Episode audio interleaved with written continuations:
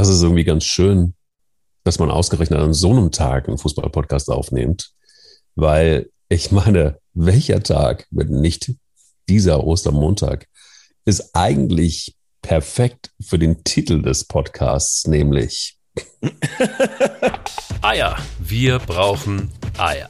Der Podcast mit Mike Kleiss und Thomas Wagner. Thomas, was hat uns der Fußball-Bundesliga-Spieltag gezeigt? Was hat er gezeigt, vor allen Dingen, wenn man sich das Topspiel anguckt, nämlich das Spiel Leipzig gegen Bayern? Also erstmal muss ich sagen, ich bin völlig frustriert, ähm, dass der HSV wieder es nicht geschafft hat, einen Drei-Tore-Vorsprung nach Hause zu bringen. Ich musste Freudig. gestern, musste, Freudig. ich musste gestern äh, Frustwein trinken, aber gut, da kommen wir später sicher auch noch drauf. Ja, wir können den Bayern zur neunten Meisterschaft in Serie gratulieren. Es ähm, ist langweilig für die Bundesliga. Ich will jetzt auch nicht sagen, dass ich großer Fan des Konstrukts RB Leipzig bin, aber es wäre einfach mal gut gewesen, wenn es mal einen anderen Meister gegeben äh, hätte. Man muss auch sagen, Leipzig hat es nicht schlecht gemacht. Es war ein Spiel, was Leipzig auch hätte gewinnen können. Aber wenn die Bayern dann auch ohne Lewandowski gewinnen und es sind dann einfach diese Dinger, sie nutzen ihre Chancen. Leipzig hat sie nicht genutzt. Sieben Punkte, das lassen sich die Bayern nicht mehr holen. Das war's mit dem Titel. Aber das Spiel selbst war relativ überschaubar, ne? Also ich waren, waren vor allen Dingen waren sie effizient, die Bayern. Also ich fand, Leipzig hatte, hat einfach einfach schlicht und ergreifend zu viele Chancen liegen lassen. Absolut. Absolut. Also es war, ich hatte ja vorher gesagt, ich glaube, es wird offensiv von beiden Richtungen. Ähm, Leipzig hat es versucht, hat die Chancen sich rausgespielt. Ich glaube, die Bayern hatten natürlich dann schon ein bisschen Respekt ohne Lewandowski, aber das sind halt die Spiele, die die Bayern dann auch reizen. Okay, da kommt jetzt der Herausforderer und übrigens, wir können noch zeigen, dass wir auch ohne Lewandowski so ein Spiel gewinnen können. Ich würde sagen, es war eher eigentlich ein unentschieden Spiel, vielleicht sogar mit leichten Chancenvorteilen für Leipzig. Letztlich war es aber auch nicht unverdient, dass die- Bayern es gewonnen haben und das sind eben die Spiele, die die Bayern lieben und die sie dann meistens auch gewinnen. Aber ist es so, dass der Unterschied, hast du den groß gesehen eigentlich zwischen, zwischen Leipzig und Bayern? Nee, deshalb habe ich ja gesagt, ich fand eigentlich, dass es ein, ein Unentschieden-Spiel Ja. war. Aber es ist natürlich dann, du bist der Herausforderer. Leipzig musste eigentlich unbedingt gewinnen bei vier Punkten Rückstand. Und ähm, man kann natürlich auch immer davon sprechen, der eine hatte einen Chancenplus, der andere war optisch überlegen. Die Königsdisziplin im Fußball, das ist auch keine neue Erkenntnis, ist eben die Torgelegenheiten auch reinmachen. Und wenn du sie hast und du machst die gegen die Bayern nicht, dann wirst du meistens bestraft. Und äh, so hat den Bayern eigentlich selbst eine Durchschnittsleistung gereicht, um äh, das Ding zu ziehen. Findest du, dass, es, dass Bayern ohne Lewandowski ein anderes Bayern München ist? Ja klar, also ich meine, wenn du den, wenn du den äh, besten Stürmer der Welt nicht dabei hast, dann ist es natürlich eine, eine Schwächung. Ich bin auch mal gespannt, wie sie das jetzt gegen Paris auffangen. Es hieß ja am Anfang vier Wochen, das wäre selbst für das Hinspiel dann in einem eventuellen Halbfinale eng geworden. Jetzt spricht er ja selber davon nur zwei Wochen und er hat ja sicherlich gutes Heilfleisch. Ähm, aber klar ist, dass es natürlich, wenn Choupo-Moting spielt, das ist ein guter Stürmer, aber er ist eben kein Weltklasse-Stürmer. Ähm, so ist das Spiel der Bayern dann schon anders zugeschnitten. Man muss allerdings auch sagen, ähm, ich habe das in der Vergangenheit ein paar Mal gesagt, ich bin jetzt vielleicht nicht der allergrößte Fan, ähm, also sagen wir mal so, ich bin jetzt kein, kein Mitglied im Thomas Müller Fanclub, aber wie er im Moment spielt, das ist absolute Weltklasse und wie der die anderen mitreißt. Ähm, ja, dann machen die, die es halt wett. Aber dass, dass die Statik sich verändert ohne Lewandowski, ich glaube, das ist unbestritten. Aber spätestens, wenn Hansi Flick Bundestrainer wird, dann wird er doch Thomas Müller wieder mitnehmen, oder nicht? ja, also ich denke ja schon, dass äh, Jogi Löw ähm, ihn mitnimmt zur Europameisterschaft. Das hatten wir letzte Woche schon besprochen. Ähm, ob er dann nach der Europameisterschaft dabei bleibt unter einem neuen Bundestrainer, das ist die Frage. Müller wird jetzt auch nicht jünger. Aber so viel Bock, wie er im Moment hat zu spielen, kann ich mir auch das vorstellen. Äh, da trifft sich ja übrigens diese Woche, äh, glaube ich, Bierhoff mit Rangnick um die Alternativen festzuklopfen oder abzuklopfen. Und äh, in der Form, die Müller im Moment hat, würde ich auch als neuer Bundestrainer nicht darauf verzichten. Also du glaubst, dass äh, trotz diesem Debakel gegen Nordmazedonien, dass Jogi Löw trotzdem Bundestrainer bleibt, auch äh, bei der EM dann? Ja, es war wirklich, also das war natürlich grausam. Wir haben ja darüber gesprochen, Island und Rumänien, da haben wir gesagt, okay, dann holen sie noch drei Punkte, äh, fahren sie ein, aber das Spiel Ganz war ja locker und Steffen Freund sagte, ja, das wird auf jeden Fall mehr Tore geben. Mehr Deutsche. Ja, habe ich aber, aber auch vor dem Spiel eigentlich gedacht. Wobei ich sagen muss, die Nordmazedonen haben das echt aufopferungsvoll gemacht. Die haben auch immer wieder Nadelstiche nach vorne gesetzt. Geil auch alte Pandev da noch ein Tor schießt. Ich meine, für ein Land mit zwei Millionen Einwohnern ist das natürlich ein historisches Ereignis. Ähm, ich habe das gesagt, nach 2018 hätte Löw zurücktreten müssen. Dann gab es den Abstieg aus der Nations League, der ist ja nur durch die Aufstockung verhindert worden. Dann gab es das 0 zu 6 in Spanien, jetzt zu Hause gegen Nordmazedonien. Also es hätte so viele Gründe gegeben, ihn des Amtes zu entheben. Jetzt wird es der DFB aber, glaube ich, nicht mehr machen. Und das kann ich auch grundsätzlich noch nachvollziehen. Also er hat jetzt gesagt, er hört nach der Europameisterschaft auf. Ähm, ich glaube auch trotzdem, dass die Deutschen immer noch eine Möglichkeit haben, ein gutes Turnier zu spielen. Aber dennoch musste ehrlich sagen, das war, das war sau wenig gegen Nordmazedonien. Das war eine historische Blamage. Aber ich bin mir sicher, dass sie die EM mit Löw durchziehen. Du, aber wir haben ja auch als Bundestrainer im Zweifel immer noch den Wunder-Terzic. Der Wunder-Terzic ist, wird ja überall gehandelt mittlerweile. Allerdings ist der Wunder-Terzic, Terzic hat sich das so ein bisschen entzaubert, ne? Dem 1 zu 2 gegen Frankfurt kann man jetzt schon sagen, also ich sage jetzt einfach mal, Frankfurt ist durch und ich sage einfach mal herzlich willkommen in der Champions League. Ja, ähm, du erinnerst dich, wir hatten äh, irgendwann zu Jahresbeginn eine ähm, Folge gemacht oder so vor zwei Monaten. Da habe ich gesagt, ich würde wetten, dass Frankfurt in die Champions League kommt. Das war, glaube ich, vor fünf oder sechs Spieltagen. Ich würde die Wette natürlich jetzt immer noch abschließen. Also sieben Punkte Vorsprung bei sieben Spielen, das ist eine Menge Holz. Das sind ja zwei Niederlagen, die du dir leisten kannst auch wenn Frankfurt noch ein anspruchsvolles Restprogramm hat. Ich sage, die Champions League ist seit diesem Wochenende entschieden mit Wolfsburg und mit Frankfurt. Und bei Terzic ist es ja ganz kurios. Der hat relativ schwach in der Liga angefangen. Dann gab es die Highlights im Pokal und auch gegen Sevilla in der Champions League. In der Bundesliga sah es dann auch eine Zeit lang ganz ordentlich aus. Jetzt einen Punkt aus den Spielen in Köln und gegen Frankfurt. Und das muss man auch sagen, wenn du am Schluss Fünfter oder Sechster wirst als Borussia Dortmund, dann hat sich dieser Trainerwechsel nicht gelohnt. Favre ist zweimal Zweiter geworden und den haben sie weggeschickt. Und als Favre ging, war, glaube ich, Dortmund noch, ähm, waren sie irgendwie zumindest in Schlagdistanz mit Frankfurt. Ich glaube, sie waren sogar, äh, wenn es waren es maximal ein oder zwei Punkte, müsste man aber nachgucken. Jetzt sind sieben Punkte Rückstand. Und ich glaube, für Dortmund ist das so prekär, wenn sie nicht in die Champions League kommen, da könnte dann sogar ein eventueller Pokalsieg die Saison nicht mehr retten. Und das ist schon bitter. Ähm, ja, was, was, glaubst du denn eigentlich persönlich? Wir hatten ja schon mal drüber gesprochen äh, mit Haaland. Und du hast ja gesagt, du glaubst, dass er geht. Ich habe gesagt, ich könnte mir vorstellen, dass er auch bleibt. Aber wenn man die Bewerbungstour seines Managers Raiola und seines Vaters quer durch Europa sieht, das finde ich hat auch ein Geschmäckle. Ja, das ist nicht nur ein Geschmäckle, das ist doch überhaupt vorprogrammiert gewesen. Also zumindest in der Welt ähm, äh, der Rosamunde Pilcher des Fußballs war klar, dass äh, leider so viel Harmonie in Dortmund nicht sein würde. Und Watzke ähm, teilt er jetzt auch mächtig aus gegen die Mannschaft. Das sind alles so Dinge, die, da hat, hat, hat so ein Spieler wie Haaland überhaupt gar keinen Bock drauf und der Berater auch nicht. Die, die wollen ja nicht kritisiert werden, die wollen gefeiert werden ähm, im, im, im Doppelpack und deshalb zieht er durch die Lande, beziehungsweise durch die Länder, gibt Bewerbungen schreiben ab und sagt so, wer möchte gerne, ähm, möchte gerne Chelsea vielleicht. Da hat ja Herr Tuchel äh, dann doch auch mal zumindest nicht Nein gesagt. Also er ist ja gefühlt in jedem großen Verein in Europa gerade Thema. Wobei Tuchel hat ja auch gesagt, aus Respekt vor Dortmund möchte er dazu gar nichts sagen. Also ich finde, der war noch am defensiven. Ja. Also Real und Barcelona, die haben sich äh, offen postiert. Äh, ja. City ja. hat Guardiola, glaube ich, gesagt, sie könnten sich den nicht leisten. Das finde ich auch kurios, wenn das jemand wie Manchester City sagt. Ähm, aber Haaland war ja am Wochenende auch gar kein Faktor. Das war ja richtig schlecht, was der gespielt hat, muss man auch mal ganz klar sagen. Ja. Also wenn ich selber mit einem Sieg gegen Frankfurt äh, dazu beitragen kann, äh, man hätte ja auf einen Punkt ranrücken können, dann muss da auch mehr kommen. Das war schwach. So sehe ich Haaland immer lobe. Das hat mir gar nicht gefallen am Samstag. Ja, das mit dem Respekt, das da, damit mittlerweile, das finde ich, das ist so irgendwie so eine Floskel, da müssten die irgendwie gleich 1000 Euro ins Phrasenschwein reinschmeißen.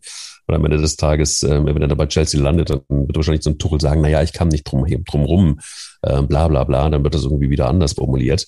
Also da gebe ich nicht viel drauf. Fakt ist aber, dass, äh, da bin ich voll bei dir, dass, dass so ein Haaland, das war kein Bewerbungsspiel, was er da gespielt hat. Wo man auch sagen muss, die Bräsigkeit von Borussia Dortmund, das, äh, die, die sie schon auch gegen Köln gezeigt haben, das fand ich, also das, das, das geht, das ist wirklich so eine, so eine Reihe von Spielen, wo du so denkst, ist das die Nationalmannschaft vielleicht? Das, Aber oder? präsig ist genau das richtige Wort.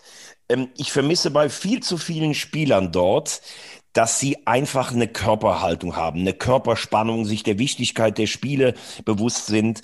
Da sind zu viele, ähm, wie soll ich sagen, zu viele äh, Schönspieler Also wenn wir sie mal durchgehen, am Wochenende gut, Hummels hat geliefert, der Rest in der Abwehrkette nicht. Ich habe ja auch immer gesagt, mir gefällt die Körpersprache von noch nicht.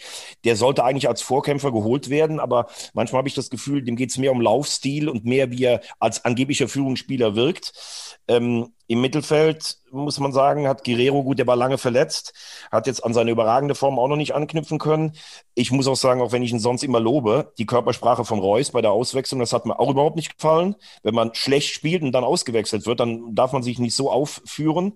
Hazard ist irgendwie nie so richtig an die Gladbach-Form rangekommen. Über Haaland haben wir schon gesprochen. Das ist einfach, muss man ganz klar sagen, das ist einfach zu wenig. Und bei Haaland, ähm, den wir ja über den grünen Klee, wie ich finde, auch zurecht gelobt haben, ist es so, der ist in so ein, zwei Spielen pro Saison oder drei, ist der gar nicht zu sehen. Also das würde, glaube ich, im Lewandowski nicht passieren. Der wäre dann auch mal abgemeldet, aber der ist dann trotzdem so präsent, dass er eine Abwehr beschäftigt. Und das war einfach viel zu wenig bei Haaland. Emre Can hat ja schon ganz klar geäußert, dass er keinen Bock hat auf die Europa League. Ähm, wenn man aber keinen, keinen Bock hat auf die Europa League, lieber Emre, dann wäre es ganz gut, sich mal ein bisschen reinzuhängen und vielleicht einfach mal zu gucken, dass man dann doch noch in die Champions League kommt. Weißt Aber, du, was ich glaube, das würde ich dich auch mal gerne fragen. Jetzt hat ja hm. Watzke das erste Mal wirklich gegen die Mannschaft mal ausgeteilt. Ne? Ich habe so das Gefühl, das ist in Dortmund so ein bisschen eingeschlichen. Die Spieler sind dann so, ach, äh, Aki, mit dem Favre haben wir keinen Bock mehr. Kannst du uns da jemand Neuen geben? Ach komm, dann gebe ich euch den Wunder Terzic. Ähm, ich habe so das Gefühl, dass die sich immer so ein bisschen ausweinen können bei Watzke und irgendwie gar keiner mal so richtig auf den Tisch haut. Also du weißt, wie kritisch ich äh, Rummenigge und auch Hoeneß sehe, aber die würden sich nach drei oder vier solchen Auftritten, würden die die Mannschaft mal dermaßen zusammenfalten, da wird kein Stein mehr auf dem anderen stehen und in dieser Wohlfühlerase sind es immer alle anderen schuld, nur die Mannschaft nicht. Jetzt ist das erste Mal, dass die Mannschaft mal kritisiert wird von Watzke. Ja, aber ich weiß nicht, ob es stimmt, ob die Geschichte stimmt. Ich habe sie nur mal von, von, von Borussia Dortmund Insight gehört dass Aki Watzke ein ehemaliger Edelfan des Clubs ist. Ja, das stimmt. Ähm, dass er sich da quasi mehr oder weniger eingekauft hat, auch in diesen Verein. Und ähm, das größte, aller, aller, aller, allergrößte Ziel von ihm war wirklich Präsident zu werden. Und wenn du so ein Fanboy bist, dann hast du natürlich auch ein Problem, weil dann hast du eigentlich, findest du es auch ganz geil irgendwie, wenn du so auf du und du mit den Spielern bist, wenn du ähm, ja auch eine Größe im Fußball wirst und du kennst die Leute und so. Und dann kann ich mir schon vorstellen, dass es vielleicht einfach auch ganz, ganz gut ist, für so jemanden mit so einem Profil so eine Nähe zu einer Mannschaft zu haben und dass es ihm eher schwerfällt, dann einfach auch auf die draufzuschlagen, von denen er eigentlich ja auch heute noch Fan ist. Also deshalb ich weiß, was du meinst. Die, die andere Frage ist, ich finde, dass er insgesamt in den letzten Jahren mit vor allen Dingen mit Michael Zorg zusammen einen sehr, sehr guten Job gemacht hat. Hat er durchaus, absolut. Äh, obwohl er ja, das war, ich weiß auch, was du meinst, das war ja damals so ein bisschen das Ganze, dass er sogar eigentlich schon im Verein war und auch im Präsidium, als diese ganzen Schuldenära war. Und dann wurde er plötzlich der Sanierer. Ja. Ähm, aber dann haben sie ja mit richtig guten Entscheidungen Dortmund so hochgeführt. Sie haben wirklich die Bayern teilweise so geärgert, dass die einfach mal ihnen alles äh, Tafelsilber weggekauft haben. Aber irgendwie hat, ich finde so ein bisschen nach Klopp hat Watzke so ein bisschen seinen Kompass verloren. Erst hat er nur Klopp nachgetrauert, obwohl er mit Tuchel einen Riesentrainer da hatte.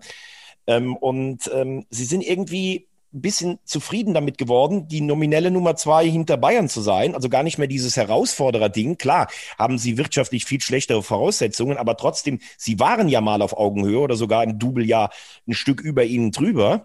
Und jetzt geht's immer darum, sind wir die zwei vor Leipzig oder nicht? Aber wenn man noch nicht mal in die Champions League kommt, dann wackelt ja sogar das, weil Sancho ist auf jeden Fall weg. Wenn Haaland dann auch weggeht, mein lieber Gesangverein. Also ich finde, das ist für Dortmund eine echt eminent brisante Situation.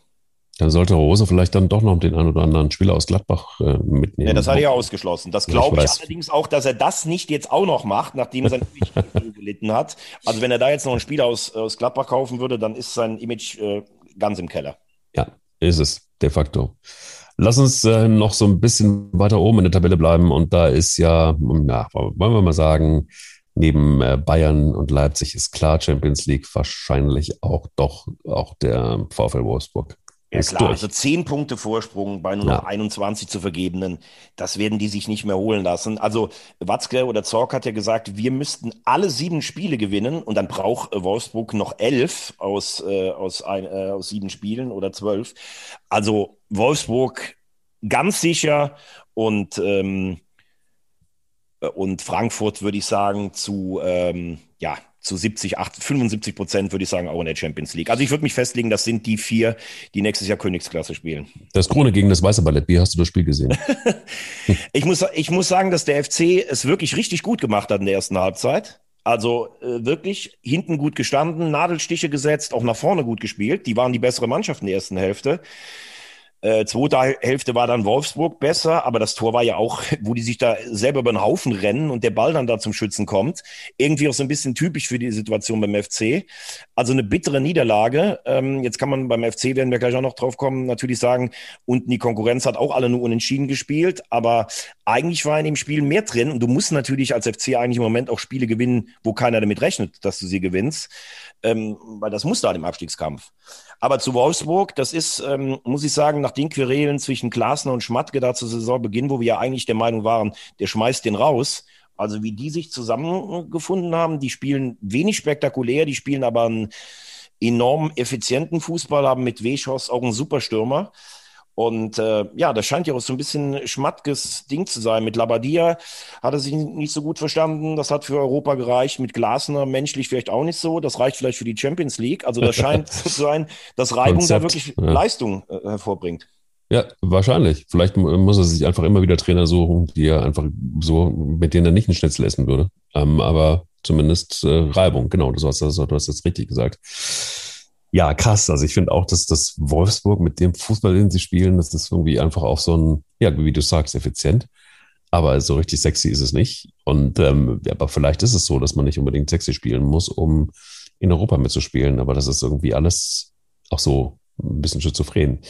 Denke aber, dass ähm, Wolfsburg wahrscheinlich dann auch im internationalen Vergleich, wie würdest du sie da sind, also gesetzt sind, weil sie erreichen die Champions League, was ja ziemlich sicher ist, aber wenn sie dann äh, tatsächlich gegen große Mannschaften spielen müssen, wie, wie schätzt du es dann an? Werden sie da lange im Wettbewerb sein? Ja, gut, das, da ist natürlich auch immer die Frage, wen bekommst du gelost? Aber sie haben natürlich schon ein paar Spieler, ähm, finde ich, also Castells, Top-Torwart, Lacroix, super Abwehrspieler. Ähm, dann haben sie äh, Mittelfeldspieler wie Arnold, den ich auch mal in der Nationalmannschaft ausprobieren würde. Äh, Prekalo und Baku, das sind schnelle, gute Dribbler auf den Außenbahnen. Weghorst, habe ich gesagt, finde ich ein super Stürmer. Und was der nicht vergessen darfst, wenn du dann Champions League spielst, da hast du ja schon Zugkraft und auch ein bisschen Kohle, mit der du planen kannst. Also ich denke schon, dass sie noch ein, zwei Hochkaräter holen werden, aber das ist eine Mannschaft, die musst du erst mal schlagen. Also ich glaube nicht, dass die irgendwo in Europa Fallobst wären. Ähm, die haben das echt gut gemacht.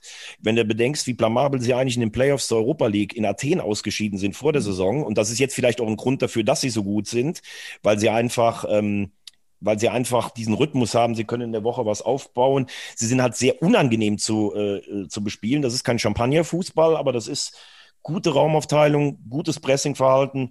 Also ich sage, Wolfsburg kann da in der Gruppenphase durchaus Platz zwei sicherlich als Ziel ausgeben. Wäre ja auch ein großes Ziel für Borussia Mönchengladbach gewesen. Ähm, da sieht es aber jetzt im Moment ganz, ganz anders aus. Und wenn Adi Hütter zu Gladbach gehen würde als Trainer, ähm, hätten sie dann vielleicht in der nächsten Saison die Chance, äh, wieder wieder oben mitzuspielen? Ist Adi Hütter ein Trainer, der alles reißen kann? Und ist, geht er oder geht er nicht? Viele Fragen auf einmal. Also ich finde Adi Hütter einen überragenden Trainer. Das ist für mich Top 3 der Bundesliga. Der hat ja eigentlich nur Erfolg gehabt, seit er in Frankfurt ist. Und das als schweres Erbe nach einem Pokalsieg von Kovac, also alle Hüte. Er hat ja vor ein paar Wochen gesagt, er bleibt. Eine Woche später hat Bobic dann gesagt, dass er geht. Ich finde, das verändert schon auch die Ausgangslage für einen Trainer. Bruno Hübner geht übrigens auch. Der geht allerdings, glaube ich, dann eher in den, in den Ruhestand. Das heißt, als Trainer musst du dir natürlich auch überlegen, mit wem arbeite ich dann zusammen. Und ich habe es auch immer gesagt, es ist für einen Trainer, glaube ich, die Frage zu sagen, Mensch, ich habe da drei Jahre alles rausgeholt, mehr geht eigentlich nicht. Und wenn wir dann vielleicht mit der Doppelbelastung nächstes Jahr in der Liga nicht so gut sind, dann wird es auch die ersten Stimmen geben, die sagen, kriegt der Hütter das hin? Oder versuche ich in Frankfurt einfach eine Ära zu prägen über, über Jahre? Ähm, jetzt sagen die Frankfurt-Fans natürlich mit Recht, was will denn der in Gladbach? Äh, die kommen noch nicht mehr vielleicht nach Europa, wir vielleicht in die Champions League. Allerdings glaube ich, dass Gladbach sich in den vergangenen Jahren auch durch die Einnahmen in Europa natürlich schon einen kleinen Vorsprung rausgearbeitet hat. Sie haben sich dieses Jahr teilweise selber eingerissen, das hatten wir auch schon besprochen. Er hat ja gesagt, es gibt nichts mehr Neues dazu zu sagen. Und da stellt sich für mich die Frage, wenn er es jetzt wirklich so durchzieht, er hat es einmal gesagt und er bleibt, dann noch mehr Hochachtung vor Hütter. Oder er will jetzt einfach gar nicht mehr darüber reden, weil zu viel interpretiert wird. Ich kann nur sagen, als Gladbach würde ich auf alles, ich würde alles versuchen, Hütter zu bekommen, weil er einfach ein Top-Trainer ist. Was denkst du denn von den ganzen Aussagen? Ich glaube, er bleibt in Frankfurt. Ich glaube, im Moment wäre es auch, naja, also dumm, nicht nach Borussia Mönchengladbach zu wechseln, das ist Quatsch, weil ich glaube, das ist einfach nach wie vor ein äh, klasse Verein und ich glaube auch mit wahnsinnig viel Potenzial. Das Management stimmt. Ähm, du hast es oft genug gesagt. Eberl macht einen, einen, hervorragenden Job und zwar nicht erst seit gestern, Jahr, lange Jahre lang mittlerweile. Ähm, da ist was gewachsen, was durchaus internationale Klasse hätte, wenn die Ergebnisse dann am Ende auch ähm, ja, passen würden. Das tun sie nicht. Also das heißt, du hast dann eine Riesenchance. Ich glaube, deshalb geht man wahrscheinlich auch nach Gladbach. Und deshalb ist auch ein Rose dahin gegangen. Aber die Frage ist eben, ähm, ja, du hast ja die, eigentlich nur, ja, das ist ein Luxus, ein Champagnerproblem, das Hütter jetzt hat.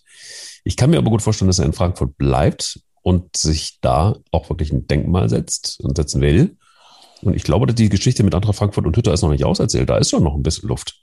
Doppelbelastung ist mit Sicherheit ein großer Faktor, aber ich kann mir gut vorstellen, dass er mit dem gut klarkommt, so er selber. Wie die Mannschaft das hinkriegt und wie die dann zusammengestellt wird in der nächsten Saison, ist nochmal eine ganz andere Frage. Die werden einige Abgänge haben. Und dann kommt's, dann hast du wieder so ein bisschen dieses äh, Problem, das auch nach Nico Kovac entstanden ist. Einige werden eventuell gehen. Ähm, der Marktwert steigt. Du spielst Champions League. Du machst es sichtbar auf dem internationalen Markt und, und, und. Also diese Prozesse kennen wir alle. Ähm, ich kann mir aber gut vorstellen, dass der ehrgeizig ist, dieser Hütter und dass der mehr will mit Eintracht Frankfurt. Und machen wir uns nichts vor, es ist ja auch durchaus mehr drin.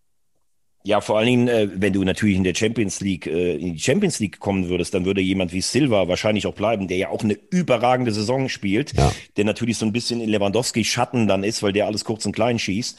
Aber Silva auch absolute Weltklasse. Und wenn der nicht äh, in die Champions League kommen sollte und dann noch im Schaufenster bei der Europameisterschaft ist, dann wäre der wahrscheinlich auch weg. Also das wäre schon ein Quantensprung für Frankfurt. Und ich muss ehrlich sagen, auch dann nicht äh, zu versuchen, äh, auf Unentschieden zu spielen in Dortmund. Dann äh, musst du eigentlich einen Elfmeter kriegen für Frankfurt. Und dann gegen all diese Widerstände dieses Spiel zu gewinnen. Also da, da muss ich sagen, das nötigt mir allerhöchsten Respekt ab. Finde ich ganz, ganz stark. Und ähm, übrigens hat Wolfsburg schon elf Punkte Vorsprung vor Dortmund. Also die sind durch. Aber was ich interessant finde, Platz fünf ist ja Europa League. Und wenn, ähm, sagen wir mal, Dortmund unter die ersten fünf kommt und das Pokalfinale vielleicht Dortmund gegen Leipzig heißen würde, dann ist ja auch der sechste in der Europa League und der siebte in die Conference League. Ich habe so das Gefühl, wenn man sich die ganzen Äußerungen anhört, ähm, aller Beteiligten, ist die Conference League eher so ein, ja, so ein ungeliebter Wettbewerb, dieser neue Europapokal für die kleinen Mannschaften. Und jetzt schau mal, Leverkusen, Dortmund, und Gladbach, also ich meine, da spielen noch Union und Stuttgart sicher noch eine Rolle, die auch eine überragende Saison spielen, aber einer von den ganz Großen muss dann mindestens in die Conference League, falls er sich überhaupt für Europa qualifiziert. Und ich glaube, da hält sich die Begeisterung in engen Grenzen. Muss er immer mal so ein bisschen auch ähm, vor allen Dingen sich eins vor, vor Augen halten. Immerhin zwischen 96 und 2012 äh, mussten die insgesamt sechs Saisons in der zweiten Bundesliga antreten. Und das war immer wieder auch die wirtschaftliche Existenz, da mussten sie echt richtig kämpfen. Und äh, dann im Mai 2018 äh, den insgesamt fünften Sieg im DFB-Pokal nach 30, äh, ja, nach 30 Jahren wieder einen bedeutenden Titel. Also, das ist jetzt auch alles junge Vergangenheit erst, ja, was da passiert in Frankfurt. Und äh, dementsprechend könnte ich mir gut vorstellen, dass die aufgeladen sind mit allen möglichen positiven Energien und äh, deshalb glaube ich, wäre es auch wirklich Quatsch, äh, jetzt zu diesem Zeitpunkt den Verein zu verlassen. Jetzt kann man natürlich sagen, immer dann, wenn es am schönsten ist, aber es ist noch nicht am schönsten. Dementsprechend. Ähm, also man muss ja sagen, Mike, wenn, wenn wir beide, du als FC und ich als HSV-Fan, da muss man wirklich sagen, das große Vorbild der letzten zehn Jahre ist Gladbach, aber kurz danach kommt dann echt schon Frankfurt. Ist so. Aus den Voraussetzungen wirklich, und du siehst es, schlanke Strukturen mit Bobic einen starken Mann, der, der mit Stäubing und Hellmann ganz gut kann über die finanzielle Sache, ein tolles Scouting-System System, Trainerauswahl richtig. Da kannst du schon auch als äh, Traditionsverein, kannst du schon auch was rausholen da. Das ist einfach stark, was die in Frankfurt machen. The best never rest. Ganz genau. Unser oh Lieblingsspruch von der Nationalmannschaft. Absolut. Was ist eigentlich mit, was ist eigentlich mit dem Big City Club? Ja, damit sind wir unten im Abstiegskampf. Big City Club. Ich glaube, das Beste war gestern das Ergebnis. Ähm, schlechtes Spiel von Hertha. Da der war total unzufrieden, unentschieden gespielt, damit die Stadtmeisterschaft gewonnen, weil sie im Hinspiel gewonnen haben. Also war, glaube ich, auch wichtig für die Emotionen bei Union nicht zu verlieren. Ähm, ja, und der, der Abstiegskampf, also ich glaube, wenn du dir mal das Restprogramm so anschaust, Hertha hat das vermeintlich leichteste und ich glaube, dass die Mannschaft jetzt auch kapiert hat, worauf es ankommt, trotz der schwachen Anfangsphase gestern. Also ich glaube, dass Hertha sich relativ schnell von da unten verabschieden wird. Und dann hast du halt Mainz, den FC und Bielefeld. Und also man, man muss es, man muss äh, kein Prophet sein, um zu sagen, dass das Spiel am Samstag in Müngersdorf, also mehr Endspiel geht ja gar nicht zwischen Köln und Mainz. Mhm. Ähm, ich glaube, wenn, äh, also wenn Mainz gewinnt, bin ich mir sicher, dass der FC den Trainer wechseln wird. Nach meinen Informationen war, ähm, hatte äh, Friedhelm Funkel sogar schon vor dem vor dem Dortmund-Spiel schon einen Corona-Test auch gemacht, ja. um direkt zu übernehmen. Ich glaube, du hast das auch gehört, ne? oder? Ja, ich habe das auch gehört, aber ich finde es alles Wahnsinn. Ich finde es Wahnsinn. Ja, ja gut, das ist ja wegen diesen, wegen diesen Testungen, damit du auch direkt zur Mannschaft dann kannst. Ja, das meine ähm, ich aber jetzt. Das meine ich nicht. Ich meine dieses ganze Konstrukt, was man sich da so zurechtgelegt hat oder jetzt zurecht, angeblich hier zurechtgelegt hat, was alles schon quasi fix ist. Aber erzähl erstmal weiter. Ich bin gespannt, was du sagst. Ja, ähm, das Ding ist natürlich, wenn, wenn sie zum Beispiel unentschieden spielen, ne, was machst du dann? Ich glaube ja grundsätzlich, das habe ich ja immer schon gesagt, dass Held zu lange an Gistol festgehalten hat weil es keine Weiterentwicklung gibt, vor allen Dingen im Offensivspiel. Das ist meiner Meinung nach das Größte, was man Gistol vorwerfen kann. Ich sehe keine Idee und ich sehe auch keine Spielstruktur nach vorne. Auf der anderen Seite muss man schon sagen, wenn man sieht, wie der FC spielt auch in Wolfsburg wieder, da spielt keiner gegen den Trainer. Die Mannschaft ist fit, die Mannschaft ist defensiv ordentlich. Also da gibt's vielleicht schon noch ein paar Argumente, die man nachvollziehen kann. Nur, du siehst ja jetzt, du bist punktgleich mit dem 17. Mainz, auch wenn sie jetzt nur unentschieden gegen Bielefeld gespielt haben, macht natürlich den viel stabileren Eindruck, wie viele Punkte die aufgeholt haben. Das ist ja Wahnsinn eigentlich. Mhm. Auch wenn die die letzten vier Spiele nur Granaten noch im Restprogramm haben. Aber Mainz in der Verfassung musst du ja auch zutrauen, zu Hause Dortmund zu schlagen. Also ich glaube, wenn Dortmund, äh, wenn, wenn Mainz jetzt in Köln gewinnen sollte, dann sind sie fünf Punkte vor. Da weiß ich nicht, ob der FC das noch einholt. Bielefeld zum Beispiel, ähm, spielt auch nicht besonders attraktiv, hat aber jetzt wieder einen Punkt geholt. Die haben vermeintlich auch ein paar Gegner, die man schlagen kann. Zum Beispiel jetzt am Freitagabend Freiburg zu Hause. Also die haben die ganzen Granaten auch schon weg. Ähm, ich habe ja gesagt, ich glaube, dass der FC 15. wird. Das ist auch immer noch drin, vor allen Dingen, wenn sie gegen Mainz gewinnen. Es kann aber auch wirklich jetzt ganz schlimm kommen, dass du wirklich 17. wirst. Und dann, was man hört, steht der Verein ja auch finanziell vor einem totalen Scherbenhaufen. Ja, der Scherbenhaufen ist ja nicht erst seit gestern so. Jetzt ist Hummel eingestiegen als neuer Sponsor, Trikotsponsor. Die Dänen mit 20 Millionen mit dabei. Ähm, ja, früher auch Marial Madrid ausgestattet. Also klar, das äh, weiße ja, Ballett, ne? in das, Anlehnung an das spanische Ballett. Richtig.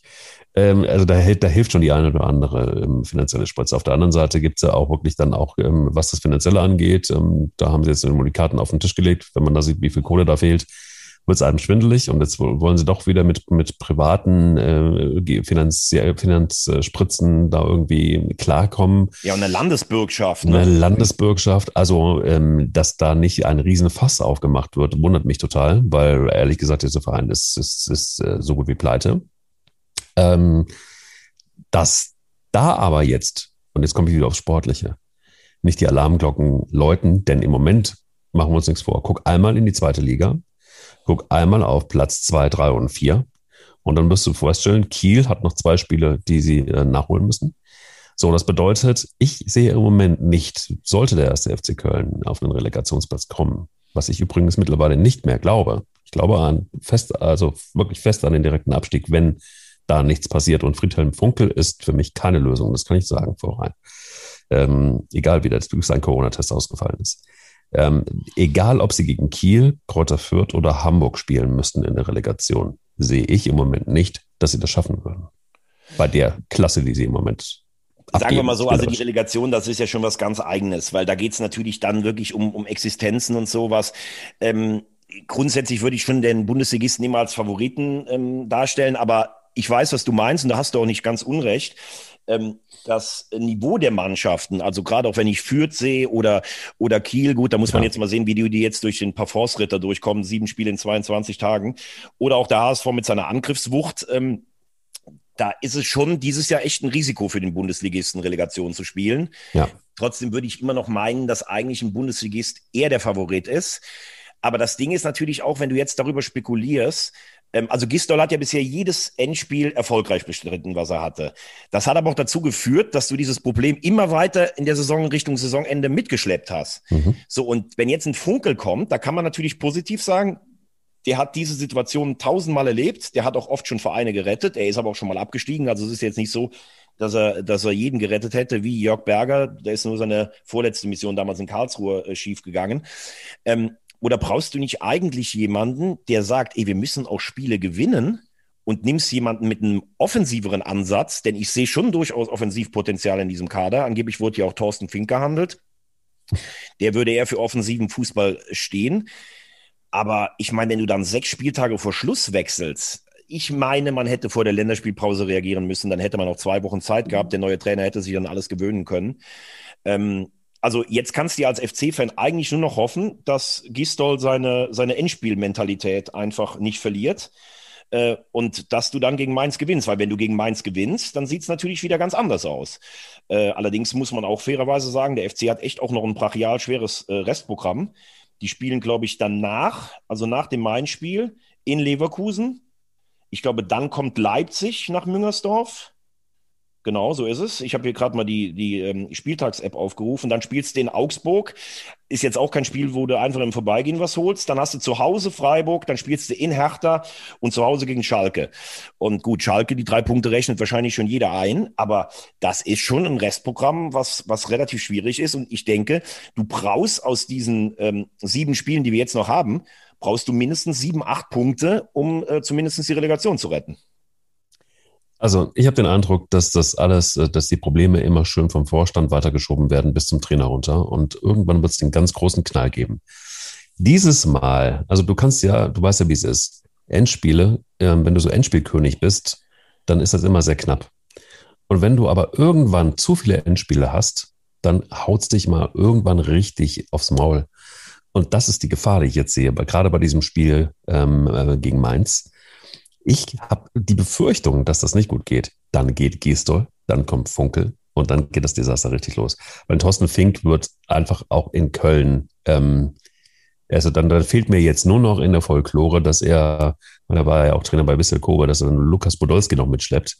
Ähm, dann dann wird dann wird's ganz grausam. Also dann, dann haben wir wirklich ein Riesentheater in, in, in Köln. Jetzt kann man sagen, ja, Karnevalsverein, das brauchen wir dann auch. Nee, aber Spaß beiseite. Ich glaube, wenn das passiert, also wenn so ein Funkel kommt, dann wird er abstehen und, und der FC Köln steigt ab, dann kann ja, dann können ja im Grunde genommen alle abtreten. Weil, genauso wie du gesagt hast, dieser Rücktritt und diese Veränderung war sowas von längst notwendig und man hat den Zug verpasst.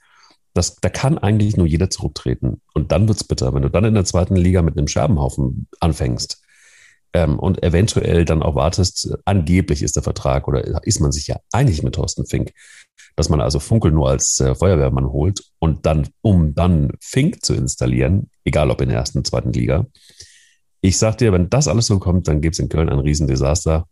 Hummel hin, Hummel her. Da ist dann ja, vor allen Dingen musst du ja sagen, äh, dadurch, dass Schalke als vermeintlich äh, großer Club so dermaßen abraucht, ist es ja eigentlich nie leichter gewesen, in den letzten Jahren die Klasse eigentlich zu halten. Ne? Also du musst natürlich am Ende vor Bielefeld stehen und du musst eigentlich von den Mannschaften äh, Mainz, Augsburg äh, oder sowas, musst du ja eigentlich auch als FC den Anspruch haben, vor denen zu landen. Und äh, immer so zu tun, als wenn letztlich, äh, wie, wie soll ich sagen, äh, immer so zu tun, als wenn Platz 15 die Champions League wäre oder sowas. Das ist ja Wahnsinn. Also ich glaube, du musst selbst reagieren, wenn du die Klasse hältst. Also in der Konstellation hast du einfach keinen guten Job gemacht. Ähm, ich kann mir auch vorstellen, dass man darüber nachdenkt oder dass vielleicht auch, wenn sie es schaffen würden, vielleicht auch Helden Gisdol von selber sagen, äh, du, das tue ich mir jetzt nicht mehr an. Äh, Horst Held schießt ja eh immer so ein bisschen äh, auch auf die Presse, wenn, wenn, wenn mal kritisch nachgefragt wird. Ähm, aber in der, in der zweiten Liga, da muss man auch mal fragen, wenn der Verein wirklich so pleite ist. Klar, Corona ist für alle schwierig und klar hast du nach dem Abstieg äh, auf All-In gesetzt, um direkt wieder hochzukommen. Aber der hochgelobte Finanzchef, finde ich, hat am Anfang einen guten Job gemacht, als er nach Köln kam. Ja, Aber hat er. das ist jetzt auch schon ein paar Jahre her. Und wenn ich das höre, wie katastrophal die finanzielle Situation ist, da muss man sich große Sorgen machen. Wir haben auch noch äh, immer noch nicht ähm, Bielefeld abgeschlossen. Das ist zumindest ich nicht. Äh, das 1-1 gegen gegen äh, Mainz waren nicht unverdient, finde ich. Und ähm, was ist denn, wenn am Ende Bielefeld sogar vor Köln ist? Das kann Ja, durchaus Köln, alles dann wird passieren. Köln absteigen. Ja. Und ähm, ja, gut, und bei Schalke ist, sind, wir uns- sind wir uns eh einig, mit, selbst mit 8, würden sie jedes Spiel gewinnen, hätten sie 28 Punkte. Ich glaube, 28 Punkte hat noch nie gereicht, um die, um die Klasse zu halten. Nee, dann hätten sie sogar 31. Wenn sie Hätten jetzt sie? sieben Spiele gewinnen würden, dann hätten sie natürlich äh, 21 Punkte auf die 10 draufsatteln. Stimmt, du hast recht. Ja, ja. Aber wie gesagt, Schalke, das ist, äh, da brauchen wir gar nicht mehr drüber zu reden. Da, da spricht ja Bände, wenn Herr Mustafi, der mit an der Demission von Herrn Groß beteiligt war, jetzt plötzlich gar nicht mehr im Kader steht. Also das ist Wahnsinn. Aber lass uns doch noch einen Blick runter in die zweite Liga werfen. Bochum für dich durch, ne? Bochum ist für mich definitiv durch. Herzlich willkommen in der Bundesliga. Da mache ich mir überhaupt gar keine Gedanken mehr. Allerdings jetzt sein Lieblingsspiel, das, was war, was ist denn da bitte passiert? Wie kann man denn bitte ein 3-0 äh, dann, dann auch noch weggeben? Also ganz ehrlich, Also- ich habe mir das gestern angeguckt und ich habe mich A für Hand gefreut, weil der immer sehr kritisch äh, betrachtet wird. Äh, drei wunderbare Tore geschossen. Du hast auch gemerkt, wie sich die Mitspieler gefreut haben. Und ich habe es ähm, mit einem Kumpel ähm, nach einem Corona-Schnelltest, ähm, wir haben es zusammen uns angeguckt. Und ich sag zudem, wir dürfen trotzdem kein drittes, äh, kein Tor kassieren. Ähm, dann fangen wir wieder an zu zittern, weil ich diesen Verein ja kenne. Jetzt kann man natürlich sagen, dieses 1-3 ist ein sensationeller Schuss von Haraguchi. Okay, aber dann musst du doch entweder hinten die Bude frei halten oder Bobby Wood hat zwei hundertprozentige Chancen. Ich raste aus mit diesem Typen, wirklich. Ich meine, der läuft und aber wie, wie lange der sich auch damit zufrieden gegeben hat, nur auf der Bank zu sitzen. Er geht ja jetzt nach Amerika, aber der muss das Ding machen. Für mich ist Terodde, als er reinkommt, das war natürlich überragend. Ich finde, das war auch kein Abseits.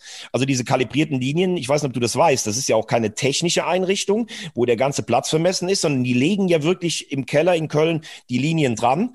Also ich glaube, es war kein Abseits, aber sei es auch drum, du darfst ein 3 zu 0 natürlich nie mehr weggeben.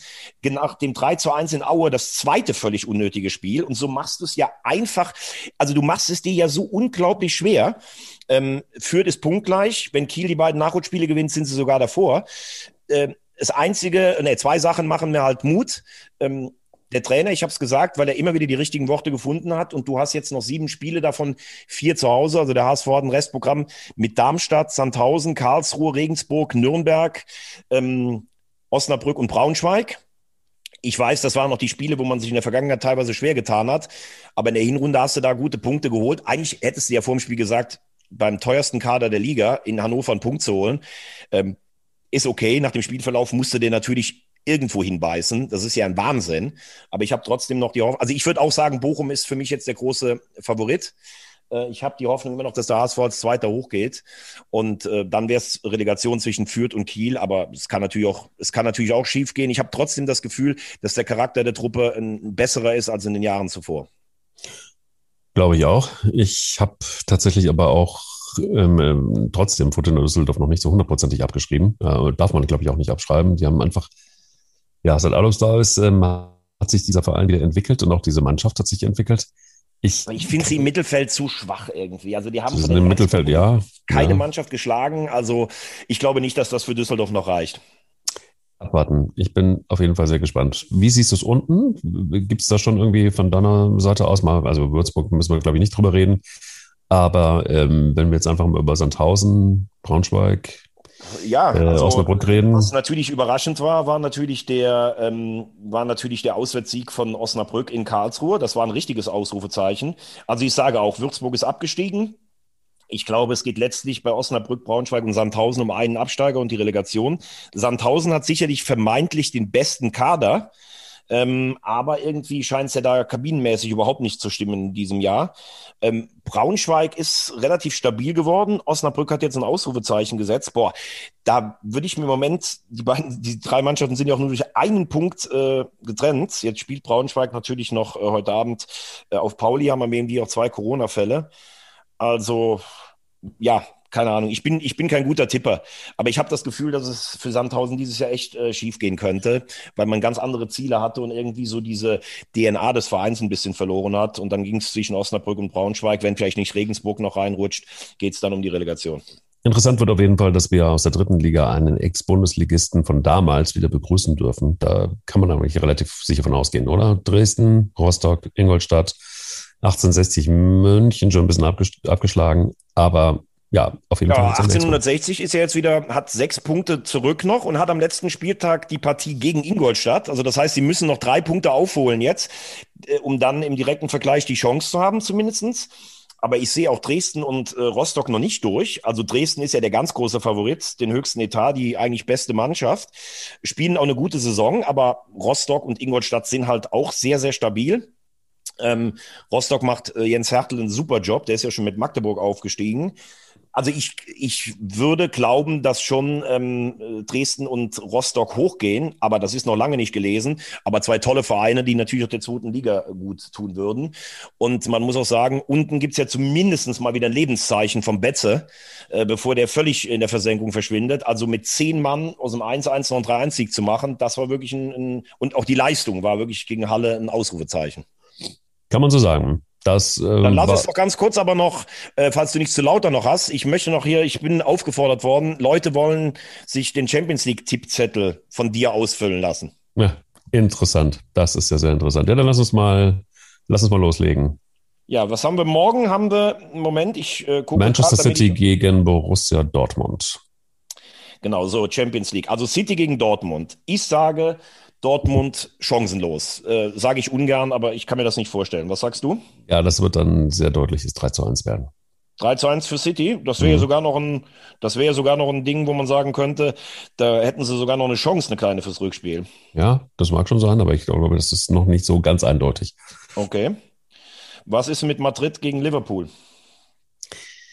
Ähm, da habe ich den äh, Jürgen Klopp hier schon so ein bisschen runter ähm, moderiert. Ich glaube, der kommt wieder. Also ich glaube, das wird Liverpool gewinnen. Ähm, die Frage ist, also ich habe jetzt das Spiel bei Arsenal gesehen am Samstagabend, das haben sie 3-0 gewonnen. Sie sind nach vorn jetzt wieder unglaublich effizient. Sie machen die Tore, sie stehen Ja. auch viel stabiler, aber die hatten in der Innenverteidigung Kabak von, von Schalke und den, ähm, den äh, ähm, Phillips, der letztes Jahr noch in Stuttgart gespielt hat. Da muss man natürlich sagen, das ist gegen Benzema und Co. ist das natürlich sicherlich ein Risiko. Also so viel Verletzungspech wie ähm, Liverpool in der Innenverteidigung hat, das ist ja Wahnsinn. Aber ich würde auch meinen, dass ähm, Liverpool für mich äh, im Gesamtduell favorisiert ist und glaube, dass es morgen Abend ein Unentschieden in Madrid gibt. Oh, okay. Guck mal an. Hier kommt übrigens, apropos Dortmund, kommt gerade die Meldung rein, dass Mukoko Saison aus hat wegen seiner Verletzung. Ja, Also ähm, der junge Rohdiamant keine Alternative mehr. Du, mit 16 darf man auch mal verletzt sein. Da hat man genug Zeit. Absolut. So, Paris. Bayern gegen, Bayern gegen Paris und Paris neben Verratti auch Florenzi wegen Corona nicht dabei. Ja, bei Bayern Lewandowski nicht dabei. Und da muss ich dir ganz sagen, wir haben schon oft genug gesprochen über Paris äh, Saint-Germain. Schon sehr lange. Ich habe dir gesagt damals schon, dass sie die Champions League gewinnen und ich bleibe dabei. Das würde für morgen Abend, was würde das dann heißen? Das wird ein Sieg werden und zwar ein recht klarer Sieg. Für Ähm, Paris? Für Paris. Ja, die haben jetzt in der Liga zu Hause gegen Lille verloren, also gegen den Tabellenführer. Ja, Kommen, kommen äh, wie gesagt, verletzungsbedingt dahin. Also ich glaube, dass die Bayern auch ohne Lewandowski das Spiel morgen 3-1 gewinnen. okay. Das sehe ich genau umgekehrt. 1 zu 3. Okay, und dann noch Porto gegen Chelsea. Puh, die Klatsche, ob sie die schon verwunden haben. Ob Chelsea die 2 zu 5 Klatsche überwinden hat, das weiß ich nicht so richtig. Also, ähm, ich glaube, das wird ein knappes Höchstens. Es wird erstmal ein Unentschieden werden. Ich sage 2-1-Sieg für Chelsea ähm, und ich glaube, dass die Halbfinals Bayern gegen City und Liverpool gegen Chelsea heißen. Holla, die Waldfee. Das äh, könnt ihr euch jetzt alle mal auf die Tippzettel schreiben. Da wollen wir mal gucken, was da unterm Strich übrig bleibt. Ähm, aber in der Zwischenzeit wünsche ich euch oder wünschen wir euch vor allen Dingen noch einen wunderschönen Ostermontag. Und solltet ihr sie noch nicht gesucht haben, dann sucht sie kräftig weiter, denn wir brauchen viel mehr davon, nämlich Eier. Eier. Wir brauchen und finden Eier. Eier.